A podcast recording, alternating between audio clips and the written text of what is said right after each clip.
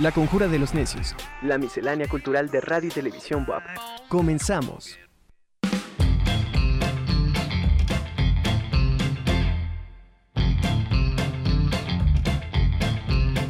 ¿Qué tal? Muy buenas tardes, bienvenidos a la Conjura de los Necios. Los saluda Carlos Maceda, si está comiendo, buen provecho. Llegamos así al lunes 26 de abril del 2021 y agradecemos su compañía. Si nos está siguiendo a través del 96.9 de Radio WAP, el 18.1 de televisión abierta y por supuesto a través de radio y tv.wap.mx, le agradecemos muchísimo eh, el favor de su compañía. Y bueno, pues hoy vamos a platicar de diferentes temas que hemos preparado con muchísimo gusto para ustedes. Y por supuesto, además de agradecer su compañía, también agradecemos a todo este equipo que hace posible que lleguemos a sus hogares, a sus trabajos o en cualquier lugar donde nos esté acompañando. Angélica Chevelier, por supuesto, al frente de este gran equipo. Jesús Aguilar, Arturo Uriz y Sofi Abundis y Alfredo Guerrero todo este maravilloso equipo al cual yo estoy muy agradecido. Antes de pasar directamente a nuestras entrevistas, le comento que nuestra institución, eh, a través del complejo cultural, la misma eh, TV WAP, pues está preparando un festival para este viernes 30 de abril, 30 de abril, Día del Niño y de la Niña, por supuesto. Grandes músicos están ya eh, pues listos para compartir con, con todos estos pequeños pues su material va a estar acompañándonos Nacho Pata a las 3 de la tarde, Martín Corona a las 4, Lechuga Mecánica a las 5, Hormiga Juana a las 6 y para cerrar, Monedita de Oro. No se pierdan este festival que ya está calentando motores. Y también antes de, seguir y entrar en forma nuestro programa, quiero robarme unos minutos para felicitar a nuestra querida amiga y compañera Anamí Velasco que está cumpliendo años y bueno, pues ella eh, conduce los días martes, así que le adelantamos este abrazo de todo el equipo de la Conjura de los Necios. Muchísimas gracias a todos y a todas eh, los que hacen posible que lleguemos a diferentes lugares para eh, que nos apoyan difundiendo estas actividades, estas cápsulas, todo este material que hacemos en la Conjura de los Necios. Pues eh, hoy vamos a tener, vamos a hablar, por supuesto, de diferentes cosas que hemos preparado, entre ellos eh, ¿Sabe usted que hay gente, hay compañeros que se preocupan mucho por el patrimonio y están buscando eh, pues que se considere al bolero patrimonio inmaterial justamente de México. Ya hay gente trabajando en este sentido. Vamos a hablar de este tema más adelante. También vamos a platicar vamos con nuestros cronistas, vamos a recorrer una parte del territorio poblano, vamos a ir a una región cerca de Tehuacán. También vamos a platicar de, por supuesto, de un elemento que está, que es decorativo, pero también está presente en las fachadas de nuestras casas que dan identidad a la arquitectura poblana. Me refiero a la talavera, por supuesto, un tema que vamos a platicar con usted y esperemos sea de su agrado. Y por supuesto, hablando también de esta cuestión de arte contemporánea ¿Qué sucedió en la década de los 80 y el de los 90 en Puebla en este sentido? Pues bueno, un experto nos va a desarrollar el tema eh, y donde nuestra universidad figura de una manera importante. Esos son los temas que tenemos listos para, para platicar con usted. Le recuerdo que, bueno, además de los cronistas, también hay otros colaboradores que tenemos eh, del Instituto de Ciencias Sociales y Humanidades, por ejemplo, los días viernes, también Javier Pimentel con su carta náutica. Y por supuesto, si usted tiene la inquietud, si usted quiere que en algún momento platiquemos de algún monumento, de alguna casa, la historia de alguna casa, pues haga sus comentarios. Le voy a compartir el 22 24 00 17 29. Ahí con muchísimo gusto usted podrá mandar eh, los mensajes y nosotros abordaremos este, pues estos temas que con muchísimo gusto podemos compartir con ustedes. Ya avanzamos algunos, ya platicamos de la Casa del Perro, un inmueble que está en el centro histórico. Y bueno, vamos, vamos de lleno a nuestro material del día de hoy.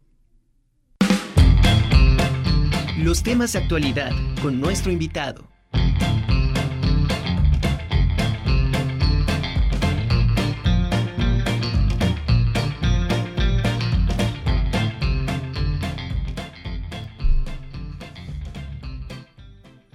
Pues le comento, muy cerca de Tehuacán, Puebla, se encuentra Sinancatepec, una comunidad de origen popoloca, mixteco y nahua. Ayer estuvo de celebración y para platicar de ello tenemos en línea a la cronista de este municipio, Gladys Rivera Domínguez. Gladys, ¿cómo está? Muy buenas tardes. Hola, ¿qué tal? Muy buenas tardes. Gracias por la invitación. ¿Sí me escuchan? Perfecto. Pues los agradecidos somos nosotros, la verdad que para nosotros es muy importante seguir teniendo estos diálogos con los cronistas y que a través de ustedes, pues nuestro público conozca más datos de este vasto territorio que tenemos en Puebla. Y comentaba al principio, ya el día de ayer estuvieron de manteles largos. Claro que sí, desde el día de ayer estamos celebrando el 150 aniversario de la elevación a municipio libre de nuestra comunidad San Sebastián Sinacatepec. Eh, de hecho, es este, un, mediante decreto, en ese entonces el gobernador Ignacio nos hace lo que es la, la distinción de elevarnos a municipio libre. Esto fue mediante decreto, en un artículo, en un único artículo se elevan en dos, este, dos comunidades, entre ellas está San Sebastián Sinacatepec.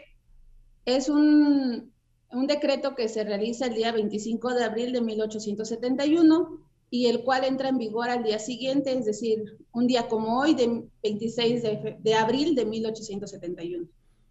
La verdad es que es muy interesante. Justamente estamos celebrando estos 50, 150 años de, mucha historia en donde la comunidad pues eh, ha obtenido muchos logros.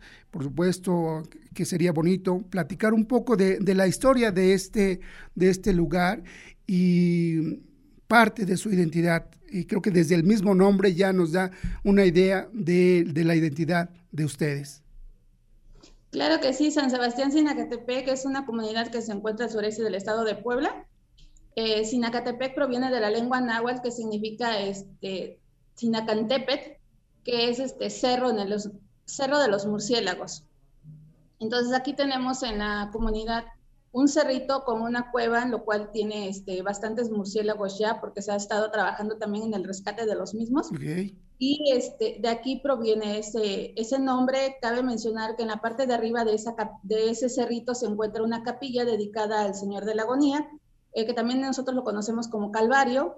Eh, también está llena de historia, de algunas historias que en la que cuentan de manera breve que se aparece, eh, Jesús se le aparece a un campesino de la comunidad y le pide un santuario y es como eso que más o menos en 1930 se comienza a edificar lo que es este, lo que actualmente es la capilla, pero se realiza por partes, ¿no? Primero se empiezan los paredones, después así hasta, hasta lo que hoy tenemos, que es una capilla en base de cruz latina. Y esto nos da la idea de que, bueno, su gran vasto calendario de celebraciones, tanto civiles como religiosas, ¿y qué más podemos encontrar en, este municipio? Sinacatepec, como le comenté, está este, rescatando lo que son los murciélagos, estos este, animalitos que, que, hasta muy enigmáticos dentro de toda, toda la región. Estamos a cerca de 25 kilómetros de la ciudad de Tehuacán más o menos 30 minutos de, de, ella. Entonces, es desde la carretera, bajando con una comunidad que nosotros tenemos, que es este Altepeji, es una meseta, y de ahí, desde ahí se logra apreciar ese, ese montículo, ese cerrito que representa Sinacatepec, ¿no? Claro. Eh, abajo le comento, está la cueva, se está rescatando en estos, este, en estos este, mamíferos. Y desde el 2017 se comienza con este trabajo de resguardo de, de, lo que son sus refugios. Tenemos especies de murciélagos como es el gris de saco en las alas y murciélago orejón mexicano. Esos son dos especies de murciélagos que pernoctan casi todo el año, son insectívoros. Eh, por la noche llegan a pernoctar otras, este, ya sea por temporadas también, que vienen los frugívoros, los insectívoros. En esta temporada que ya están las tunas, ya están viniendo los, este, los frugívoros que son los que se encargan de, dispersar esas semillas de tuna y comenzar a reforestar los, los montes de lo que es parte de la reserva que nosotros tenemos, Tehuacán, Cuicatlán, bien mixto. Claro, la verdad es que es un patrimonio muy importante y justamente este trabajo que ustedes están haciendo también tiene el mismo valor porque eh, aunque mucha gente le sigue temiendo a, a estos animalitos. Recordemos que son polinizadores, grandes polinizadores, y que ayudan a que se preserve gran parte de la vegetación que ustedes tienen allá en esta eh, zona, en la biosfera, que es importante para, para los poblanos, en general para los mexicanos. Creo que, que un gran trabajo para, para ustedes y lo importante también es de que la gente esté consciente de esto, no solo... Eh, ustedes como eh, habitantes, sino la gente que, que estamos fuera y que de repente llegamos a estas zonas. Creo que también puede ser un atractivo para que la gente se acerque al municipio, pero también hay que, pues, hay que cuidar e ir acompañado con, ustedes que saben en qué momento y cómo eh, recorrer estos lugares. Y pues felicidades por este trabajo, un, gran trabajo por, por, la flora y la fauna del lugar. Me también, creo que también... Eh, pues eh, hablando de estos elementos que tenemos ahí mismo en, pues en estos lugares, en la naturaleza, esto nos lleva también a que sea, sea representado en, muchísimas cosas, como en, algunos bordados o en la misma gastronomía, que creo que ustedes tienen algo muy particular, una, una comida que se llama el colegio. Claro que sí, ese es el colegio, es una, nosotros lo estamos tomando como una combinación de la conquista. Eh, estamos hablando ya en este 2021 de los 500 años de la resistencia de la conquista. Es un platillo que, que nace a partir de la combinación y es, es este, carne de carnero o borrego, en este caso el borrego que nosotros lo conocemos, lleva este, bueno, antes este colegio significa caldo de col. Ok. Entonces, este, ese es un caldo blanco un poco espeso y con la, acompañado de lo que es este, el carnero, pero aquí lleva algo muy importante que es el azafrán español. Entonces, este, tenemos este, otro de los ingredientes que es este, la col, precisamente, este, es, antes utilizaban una col que viene siendo muy parecida a lo que es la lechuga, así como que de la lechuga orejona. Sí, sí, sí. Entonces hay ese tipo de, de cólera, ahorita todavía se, en poca cantidad, pero aún se produce. Eh, también se le pone la col redonda. Eh, hay otro chile que aquí nosotros lo conocemos como Chovic chile. Es un chile verde, que es lo que significa en español, pero es nativo de, la, de Sinacatepec eh, también lleva lo que es este garbanzo, ajo, este, hierbabuena. Eh, para espesar el caldo y para que salga esa consistencia y de color blanco se le echa harina. Aquí las cocineras este, tienen una creencia de, utilizar cierta marca de, harina porque es el que, según ellas, le sale blanco el caldo, ¿no? Eh, antes, este, en aquel entonces, estamos hablando que se servían, eh, este platillo se servía en una especie de platos este, pozoleros, lo que hoy conocemos como un plato pozolero, pero tenía unos, una base más o menos de 12 centímetros con una altura de igual de 12 a 13 centímetros y el diámetro de la parte de arriba viene siendo como de 20 centímetros. Entonces era así como que un plato muy, muy grandote. Sí, sí, sí. Y, además es, es, la hora de la comida, pues se antoja todo esto que nos estás platicando. La verdad es que vale la pena acercarse a Sinancatepec. Por supuesto, también hablamos un poco de la gastronomía, de la fiesta religiosa, de este aniversario importante que ustedes han tenido. Pero, ¿qué tenemos en relación a personajes ilustres de esta zona? Uno de los personajes ilustres de la comunidad es este muy, muy conocido dentro del arte, Constantino Reyes Valerio. Claro, maestro de maestros. Claro que sí, él nace aquí en Sinacatepec, estamos hablando que, que nace el 10 de enero de 1922 y fallece el 13 de enero, el, perdón, el 13 de diciembre del 2006.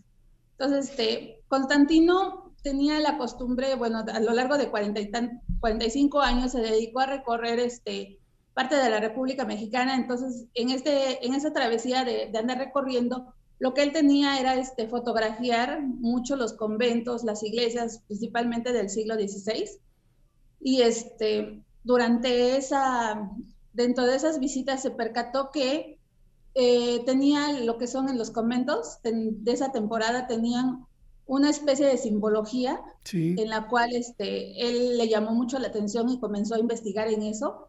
Eh, tememos que los frailes en aquel entonces para edificar lo que, para levantar las iglesias, los monumentos y todo lo que era este centro de culto, ellos utilizaron la mano de obra indígena para realizar este, estos, este, esas grandes arquitecturas, pero aquí el indígena eh, comenzó a incorporar elementos prehispánicos, lo que representaba la ideología de aquel entonces de ellos, que podemos encontrar este, águilas, este, las flores de cuatro pétalos, eh, un, un, sinfín de símbolos que él comenzó a estudiar y todo eso, todo lo que ellos, él, lo que es el indígena comienza a incorporar dentro del arte, del nuevo arte, y ahí es donde este, se mezclan estas dos este, dos culturas del arte novohispano. Claro, pues fíjate Gladys que nos has compartido muchos, muchos datos eh, de que nos llevan para allá, nos dan ganas de ir a visitarlos. Por lo pronto les mandamos una felicitación a todos los habitantes de Sinancatepec y por supuesto agradecidos con que nos hayas platicado y dado tiempo para que la gente conozca más de este municipio. Muchísimas gracias y pronto platicaremos nuevamente con ustedes. Muchísimas gracias. Muchas gracias por todo el, por el espacio. Muchas gracias. Gracias a ti. Pues estuvo esta charla bastante interesante con eh, nuestra compañera de Cinencantepec, la cronista, le comenta pues eh, Constantino Reyes Valerio, gran impulsor del arte indocristiano, grandes trabajos que hizo y que aportó a la historia del arte y bueno, pues eh, un dato más, la verdad es que yo desconocía que era poblano. Fíjese que en otro orden de ideas, nuestra compañera eh, Wendy Herrera eh, preparó un material que tiene que ver con el trabajo de un joven universitario de la Facultad de Ciencias de la Comunicación y bueno, pues nos tiene más detalles. Vamos a escucharla.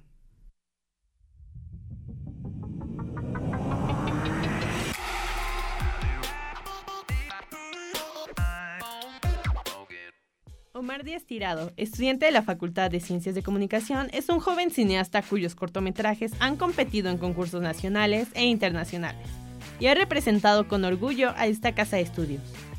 Desde 2018 el joven poblano dirige, escribe, edita, anima y diseña cada uno de sus proyectos audiovisuales.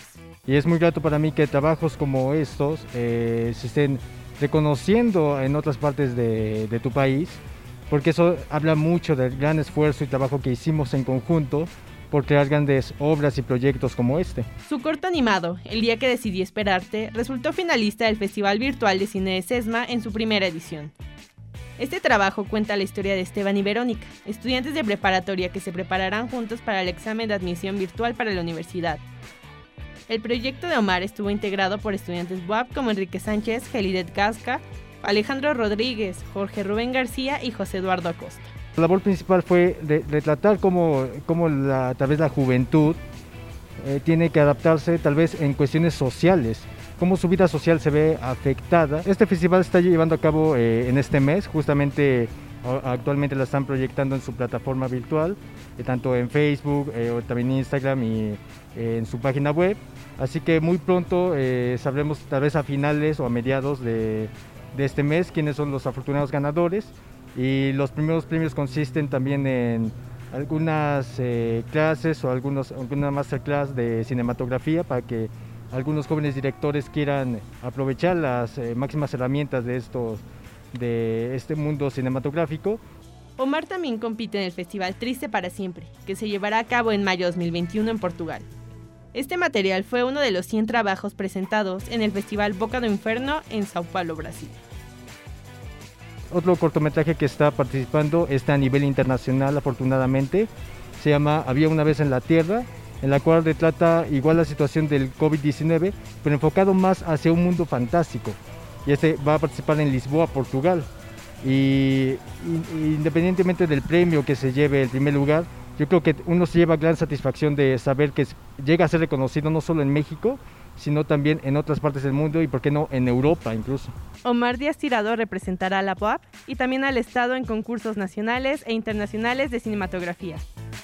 Wendy Herrera reporta para TV POAP.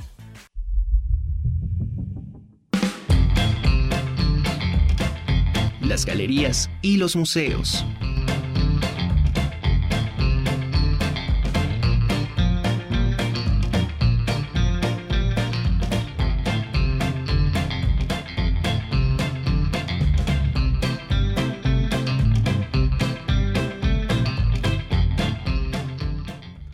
Pues le recuerdo que nuestra universidad ya está preparando este festival para el próximo viernes 30 de abril, Día del Niño y la Niña, un festival de rock para, para niños. La verdad es que no se lo puede perder, disfrute a través del 18.1 TV WAP esta programación que inicia a, partir de las 3 de la tarde y termina alrededor de las 7 de la noche. Grandes grupos que han trabajado eh, la música para los, los, más pequeños de casa están listos para, para mostrarnos todo, todo su música, todo este rock para, para niños. Nacho Pata, Martín Corona, Lechuga Mecánica, Hormiga Juana y Monedita de Oro, el gran elenco para este 30 de abril. Y ya tenemos también en nuestra siguiente entrevista ya lista a, a Mariana Muñoz, ella de Talavera Uriarte, nos va a platicar de lo que pasa con este símbolo de los poblanos y de los mexicanos, que es justamente la Talavera. ¿Cómo estás, Mariana? Muy buenas tardes. Hola Carlos, ¿cómo estás? Muy bien, muchas gracias por entrevistarme, por platicarles un poquito. Pues yo estoy muy contento, espero que nuestros radioescuchas también lo estén, porque mm, hablar de Uriarte Talavera es hablar de los poblanos, es hablar de Puebla y reconocerla en cada parte de estos edificios que con sus fachadas de ladrillo y talavera. Me gustaría que platicáramos y que iniciáramos ¿Cuál es la historia de, de, Uriarte? ¿Cómo nace? Porque es un símbolo también de, de, los poblanos. Así es, es un símbolo de los poblanos que lamentablemente muchísimos poblanos no conocen. Así es. Es, una empresa, es la empresa más antigua del Estado, eh, empresa en todos los sentidos, no solo de Talavera. Mucha gente piensa en la Constancia o en algunas empresas eh, textileras, que fue el origen ¿no? de, la actividad económica en la ciudad de Puebla, pero Uriarte fue fundada antes que, que estas empresas textileras, en 1824. Es la empresa más antigua del estado y una de las seis empresas más antiguas del país. Además de esto, como bien mencionas, pues está ubicada en un inmueble histórico, en pleno centro histórico en la Cuatro Poniente, 911, eh, que además es una fachada y un patio emblemático de lo que representa la arquitectura pues, de la época, ¿no? Es una, es una casa que vale la pena visitarse independientemente de que el taller de Talavera está a partir del segundo patio y es el único taller de Talavera también que se encuentra en el centro histórico aún funcionando y además, bueno, es la única empresa que no se ha movido desde 1824, ¿no? aquí tenemos el taller, y también, bueno, el, lugar donde me encuentro yo ahora, pues eran, este era el antiguo cuarto de, tejido de la señora Uriarte, ¿no? Y, el resto de, los, de, las habitaciones han sido adaptadas para exhibir eh, colecciones de arte contemporáneo y, bueno, también nuestras piezas eh, de la colección histórica del siglo XIX. Claro, fíjate que eh, has comentado dos cosas importantes. Uno, que es una, una empresa que forma parte de la industria eh, justamente de, las grandes fábricas que tenemos eh, en nuestra ciudad, que generó empleos y que formó parte también de esta parte de la industrialización de, en nuestro país. Hablar de industrialización entre comillas, porque justamente la técnica que tiene la talavera es un proceso manual, es un proceso que hace un par de años llevó a la Declaración de Patrimonio Cultural y Material de la Humanidad y del que ustedes, ustedes han estado presentes y por supuesto han también apoyado para que además también desde la denominación de origen han trabajado conjuntamente con grandes instituciones. Así es, eh, realmente es un producto cultural en todo el sentido de la palabra, más que, que un producto cualquiera o una artesanía, ¿no? Yo, yo, creo que es el producto cultural sincrético más importante que tiene México, eh, porque combina en su gráfica muchísimos elementos eh, de muchas culturas, ¿no? De muchas culturas y obviamente los conocimientos eh, alfareros de nuestra población indígena también, ¿no? Eh, es un producto completamente que integra el vidriado que fue traído por los españoles en el siglo XVI. Y bueno, en relación a lo que comentabas de, de, la empresa como tal, bueno, atrás de mí no se alcanza a ver muy bien, pero a nivel de empresa también es muy importante lo que Uriarte ha significado en el ambiente empresarial eh, de la ciudad, ¿no? Porque pues eh, ha participado cuando muchas empresas estaban pues en pañales, Uriarte ya estaba participando en la, en la Feria Internacional de Sevilla en 1898, por ejemplo. Entonces, eh, pues realmente encuentran unos certificados de participación en ferias internacionales, por ejemplo, tengo uno aquí a mi derecha en, Cotton States and International Exposition en Atlanta en 1874. O sea, realmente muy pocas empresas nacionales estaban con una visión de exportación, eh, de tener presencia en el mundo como lo tuvo Uriarte en su momento y que llegó pues a tantos lugares y sigue llegando a tantos lugares. Así es, en cada feria internacional, cada feria donde el Estado o México tiene presencia, siempre hay una pieza de, Talavera y Uriarte también está acompañándolos. Me gustaría también que, eh, bueno, vamos a invitar a la gente que vaya a visitarlos para conocer el proceso, pero me gustaría que tú nos platicaras, Mariana, de lo que podemos encontrar en este edificio, porque hay muchísimos detalles que bien la gente llega a adquirir alguna pieza, pero va a eso, ¿no? O sea, de repente me gustaría también que los invitaras a, levantar un poco la vista, a ver a estos tableros y encontrar algunos detalles que son importantes para la historia de la Talavera. Claro, bueno, el edificio, como les comenté, la fachada es una fachada histórica con, con murales de Talavera en sus tres alturas. Es una fachada súper interesante que ha sido documentada en muchos libros. Eh, independientemente de eso está el patio, que es un, sitio de referencia que encontrarán en muchas guías turísticas, en el que en el patio se puede encontrar una fuente súper interesante y bonita que también ha sido replicada en muchas otras casas en la ciudad de Puebla y en otros lugares. Y bueno, hay unos murales muy, muy interesantes que están en el patio, eh, que fueron pintados por Enrique Luis Ventosa eh, durante la primera década del siglo XX y que son objeto pues, de, muchísimas visitas y que pues invitamos a la gente siempre a que, a que encuentre la firma del artista. ¿no? En el caso de una es muy evidente, en el otro mural eh, a mí me llevó siete años encontrarla.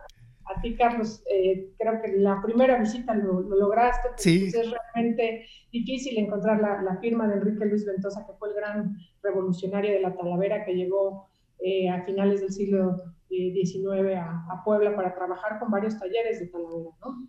Entre ellos el, taller de, Don Isauro Uriarte. Y bueno, además de lo que pueden encontrar, digamos, en el propio patio, en los espacios eh, que tenemos habilitados como museo, eh, se puede tener acceso eh, al, tour, al recorrido dentro de la fábrica, que eso creo que es la parte más bonita, es la parte de, digamos, de, museo viviente, donde podemos ver a los artesanos trabajando eh, con los dos tipos de barro, el barro blanco, el barro negro, aprender la técnica del vidriado, del estarcido, conocer un poco sobre los colores permitidos en la talavera y cómo los elaboramos dentro, de, dentro del propio taller, que es una de las condiciones que nos dicta la norma oficial mexicana para tener la denominación de origen. Eh, aprovecho para decirles, Uriarte es, la empresa que tiene la denominación de origen 4, eh, eh, esta corresponde a la Talavera en general, pero somos DO, DO 4-1, es decir, la primera empresa productora de Talavera certificada del mundo.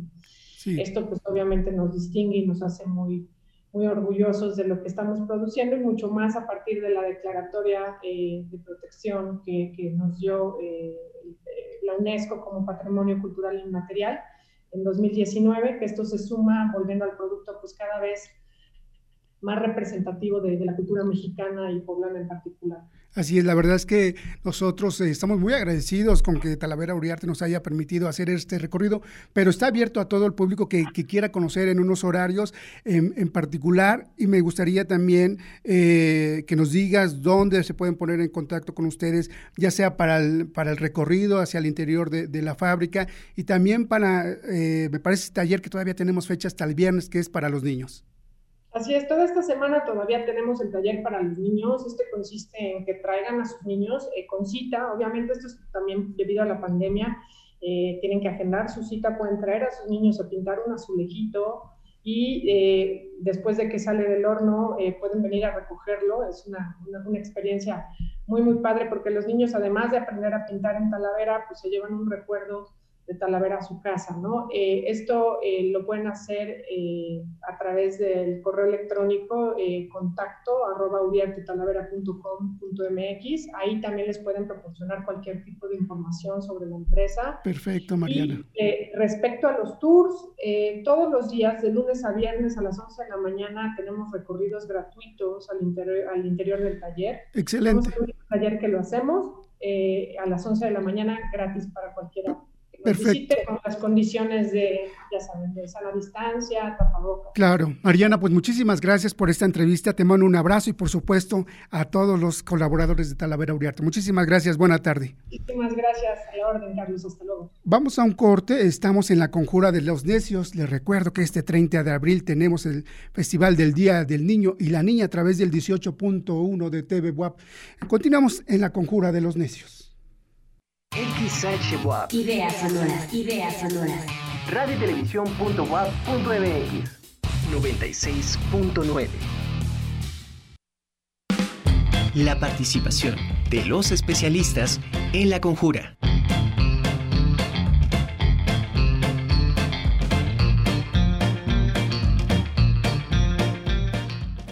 Continuamos en la conjura de los necios, estamos en la segunda mitad de este programa de hoy, 26 de abril del 2021. Al principio le comentaba de pues de grandes personajes que han trabajado muchísimo en pro de nuestro patrimonio y una de ellas es nuestra siguiente invitada que en esta ocasión, más allá de hablar del patrimonio material, a, platicar de los conventos, pues tenemos eh, este trabajo que está haciendo en torno a buscar que el bolero sea reconocido como patrimonio cultural inmaterial de México y por supuesto están buscando la solicitud de registro en el inventario nacional. Pues me da muchísimo gusto, de verdad, una alegría importante de recibir a Cecilia Margaona. Ceci, ¿cómo estás? Muy buenas tardes.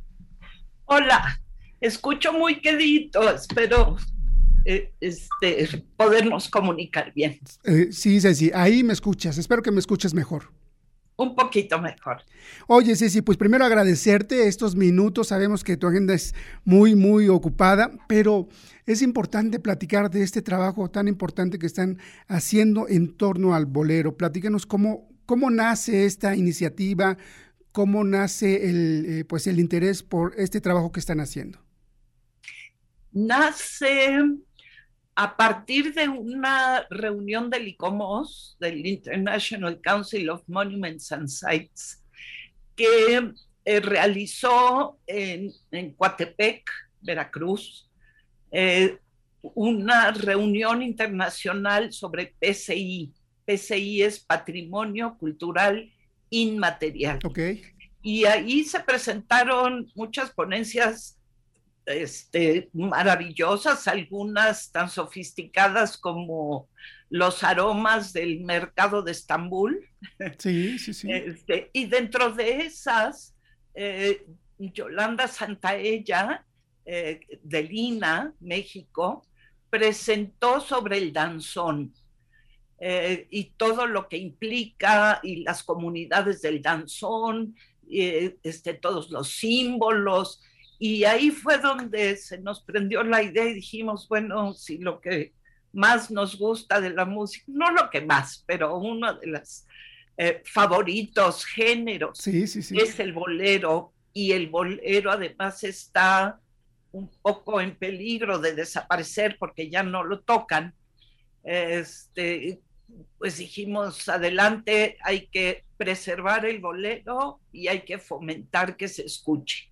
Y así es como se formó el Instituto para la Preservación y el Fomento del Bolero en México. Un trabajo bastante importante eh, porque están eh, buscando, pues, eh, con una serie de, personas, de institutos, de instituciones, llegar a más gente para que se sumen a esta actividad, a este trabajo de investigación y de reconocimiento por parte de, la UNESCO. ¿Esto es un proyecto a largo plazo? ¿En, qué, en qué parte de este proyecto están? Nacimos en el 2015.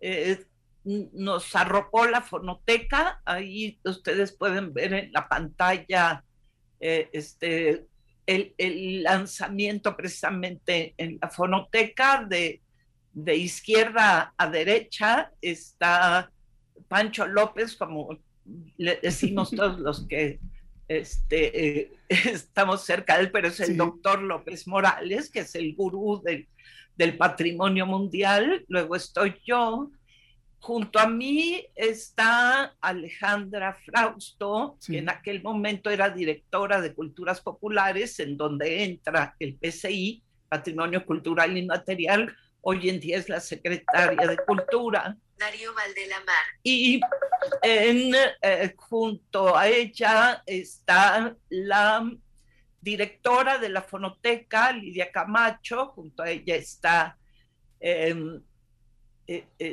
este, ay, no importa, Ceci. no, es que me está entrando una llamada, una llamada, siempre es cuando no se debe. Estas eh, cuestiones de hacer en vivo las entrevistas. Exacto. oye, Ceci, y además de, bueno, toda esta gente que nos estás comentando que, podemos ver en, la imagen, también ustedes están preparando una serie de actividades para, que la, para la gente que está interesada en sumarse a este proyecto y eh, platícanos de qué es lo que tienen ya en puerta. Lo que queremos es informar lo que se ha hecho, si vamos de año por año. Eh, para empezar, nuestra gran eh, encomienda es la salvaguardia del bolero. Sí. No se trata de registrar por registrar. Eh, se, se, dio mucho en el pasado que registrar en la UNESCO era como este, sin darle un seguimiento posterior a lo que había que hacer. Entonces, el plan de salvaguardia es la parte más importante. Nos estamos sumando con Cuba. Eh, Cuba está ya este, muy puesto. Eh, si no se hace con ellos, lo haremos solos, pero ojalá pueda ser con Cuba porque el bolero nació en Cuba. Eh, nuestra misión es entonces identificar la región Latinoamérica y a los países hispanohablantes. Y la parte más importante de todo esto es que hay que hacerlo junto con las comunidades de portadores. Las comunidades de portadores del boleto que hemos eh, este, identificado son eh, los autores y compositores, los músicos e intérpretes, los académicos e investigadores y los transmisores. Son cuatro grupos de portadores del bolero. Otro día con más calma hablamos de, de cada uno. Se trabajó entonces con autores y compositores en la SACEM, nos inauguró, nos abrió y nos echó la bendición Armando Manzanero, que paz descanse. Él estaba muy comprometido con todo esto. Aquí pueden ver, en agosto del 16 fue la primera reunión con las comunidades de portadores y en el 2017, en octubre, justo después del temblor, que fue pues un gran esfuerzo que con el pánico que todos teníamos en mente y todos lo rompimos para podernos reunir y hacer lo que fue la declaratoria.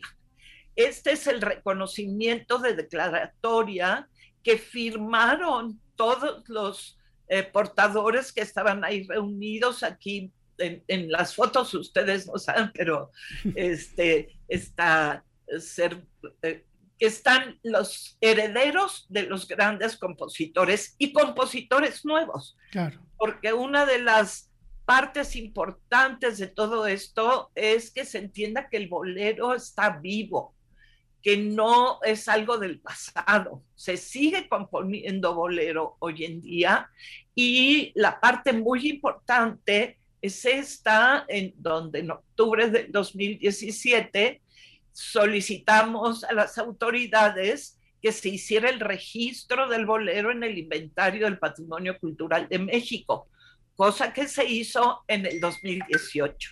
Qué maravilla, qué maravilla de trabajo, Ceci. Oye, y justamente eh, me parece, ah, mañana tienen un, pues una, especie de encuentro a través de, Zoom. Así es, eh, eh, son tres, tres módulos.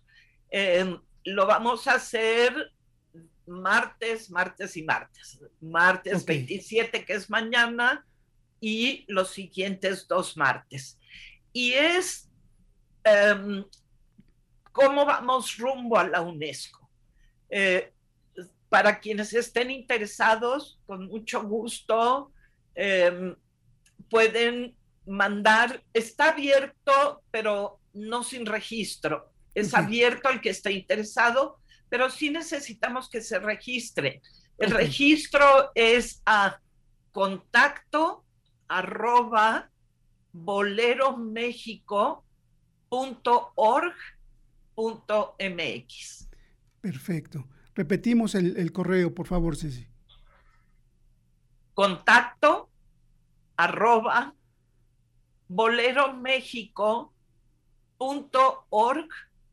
.mx. Pues ahí está la invitación para que si usted está eh, interesado en participar en esta cuestión del registro del bolero como patrimonio inmaterial, pues se sume a este esfuerzo que está haciendo esta asociación comandada, por supuesto, por nuestra queridísima Cecilia Margaona. Ceci, muchísimas gracias y, y estamos al pendiente de todo el trabajo que están haciendo allá en la asociación. Y la siguiente reunión que sea para poder decir cuáles son los avances después de estas de estas eh, sesiones que hemos tenido de Zoom. Muchas gracias. Un abrazo, Ceci. Muchísimas gracias. Buena tarde. Pues continuamos en la Conjura de los Necios y le comento que justamente hablando del festival que tenemos este 30 de abril, el Complejo Cultural Universitario también está preparando un material paralelo, un material con muchísimas actividades y nuestra compañera Mafer está eh, listo con estos detalles de la siguiente nota.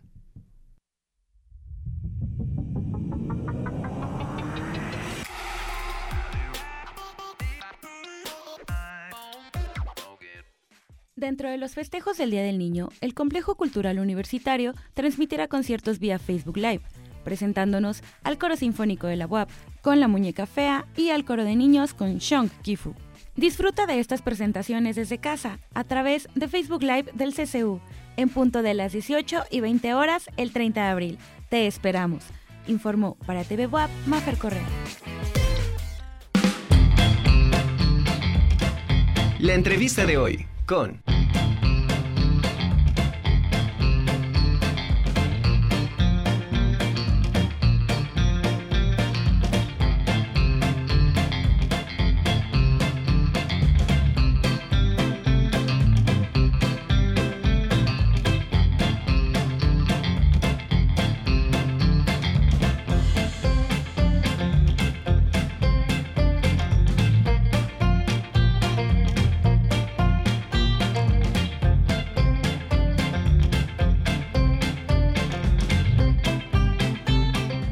Pues hablando de niños, también es importante cuidar su salud y justamente en este sentido, eh, el Hospital Universitario tiene esta jornada de vacunación del 19 de abril al 19 de mayo de 8 de la mañana a 11 horas. Esto es para niños de un año a menores de 5 años, la vacuna SR, que es la doble viral. Y para poder eh, aplicar solo debe contar eh, con una dosis previa, por lo que es importante que estén al pendientes. Estas son las vacunas de sarampión, rubiola o eh, otro material también. Y me parece que si usted quiere no me parece. Tengo la certeza que si usted quiere tener más información, puede marcar el 229-5500 en la extensión 6208 para conocer más de esta jornada de vacunación que ya inició el 19 de abril y concluye el 19 de mayo. Esta es vacunación para los más pequeños de la casa. Y también, bueno, pues ya en nuestro último bloque le recuerdo que vamos a hablar sobre arte contemporáneo. Generalmente cuando eh, hablamos eh, sobre Puebla, pensamos en el arte novohispano, esto que ocurrió entre los siglos XVII y XVIII, los periodos más importantes un poco más, hablar del siglo XVI, qué es lo que pasó en ese momento y en los primeros años en que se construyó nuestra ciudad, eh, qué artistas llegaron a este territorio, cómo se fue modificando, qué fueron eh, adquiriendo de lo que traían de España y, o bueno, el territorio que hoy llamamos España y cómo se nutrió de las cosas locales. Pero hablar del arte contemporáneo también es algo mucho más complejo y vamos a hablar en particular de un periodo que son las décadas de los 80 y de los 90. Para ello tenemos esta entrevista con nuestro queridísimo amigo Manuel Moreno. Manu, ¿cómo estás? Muy buenas tardes. Hola Carlos, ¿qué tal? Muy buenas tardes a ti y a tu, a, tu auditorio. Gracias, pues estamos contentos de poder platicar contigo. Ya desde hace un tiempo estamos buscando este espacio y no habíamos podido concretar, pero me da mucho gusto que hoy la hagamos y pues tú eres un experto en esta parte que tiene que ver con el arte contemporáneo y creo que hacer una reflexión en torno a estas dos décadas del siglo XX es muy importante. ¿Por qué? ¿Qué pasa en esos momentos, estimado Manu? Sí, mira, bueno, eh, gracias por la invitación antes que nada. Y justamente lo que hemos trabajado en estos últimos años tiene que ver con estos dos periodos temporales, ¿no? la década de los 80 y la década de los 90 del siglo XX, en cuanto a artes plásticas en la ciudad de Puebla. Eh, ¿Por qué estas décadas? Particularmente porque son las décadas que definen de alguna manera el ingreso del arte contemporáneo en la ciudad. Eh, dos décadas que si las ajustamos a la línea del tiempo, de la globalización, de esta homogeneización del arte, de las artes plásticas, pues la relacionamos mucho con muchas prácticas que se dieron en otros estados del país, así como en otros países también, ¿no? Esta deslocalización del arte, esta localización global del arte. Claro. ¿Y, qué pasa en ese momento? Es decir, ¿qué es lo que teníamos eh, en Puebla? ¿Qué se estaba haciendo? ¿Y qué generó un cambio o un ajuste en este, en este tiempo? Sí, yo lo dividiría en tres, en tres secciones, en tres partes. Eh, una tiene que ver con el costumbrismo que proviene de la Academia de Bellas Artes en Puebla, ¿no? Este movimiento o esta escuela que se da en la pintura y que proviene mucho del siglo XIX, que trae esa escuela, ¿no? Esa, esas eh, características estilísticas de la escuela del siglo XIX. Asimismo, en el, justamente en la década de los 80, finales de los 70, pero más claramente, más marcadamente en la década de los 80 y sobre todo los 90, que es como eh, el momento en el cual se da esta apertura, sobre todo de la UAP.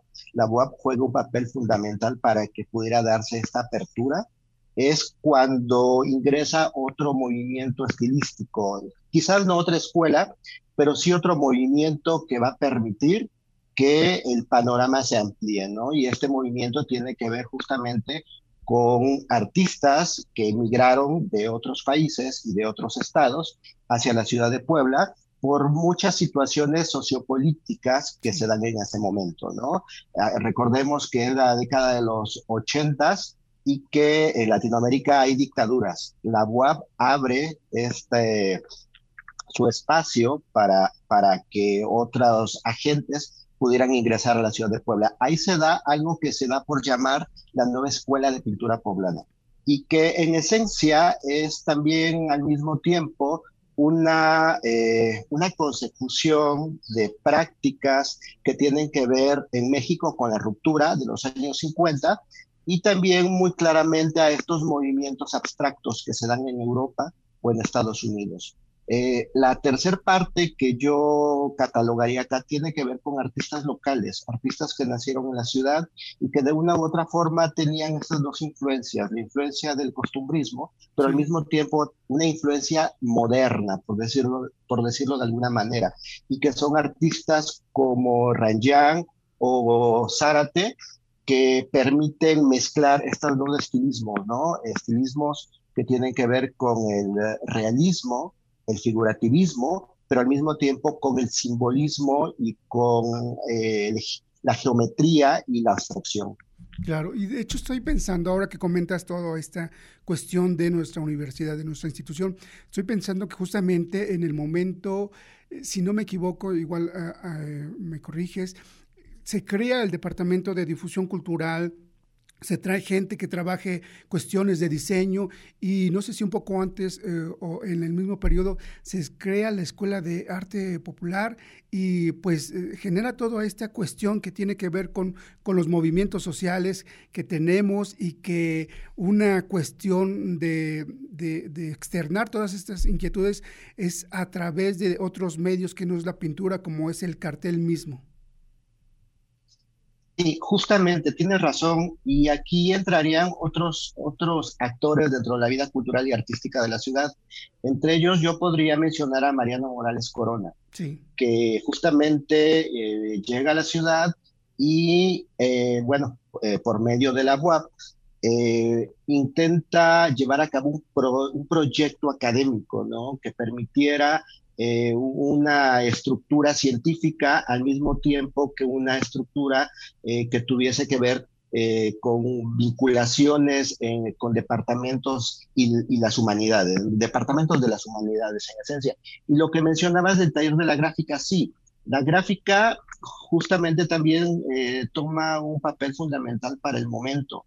Eh, por eso yo menciono mucho que tiene que ver con las artes plásticas de un momento específico, eh, porque no solamente la pintura o la escultura, sino sobre todo eh, las artes gráficas que permiten esta difusión de ideas por medio de la reproducción, ¿no? Ya sea serigrafía, ya sea xilografía o, las técnicas que pues componen a estas disciplinas, ¿no?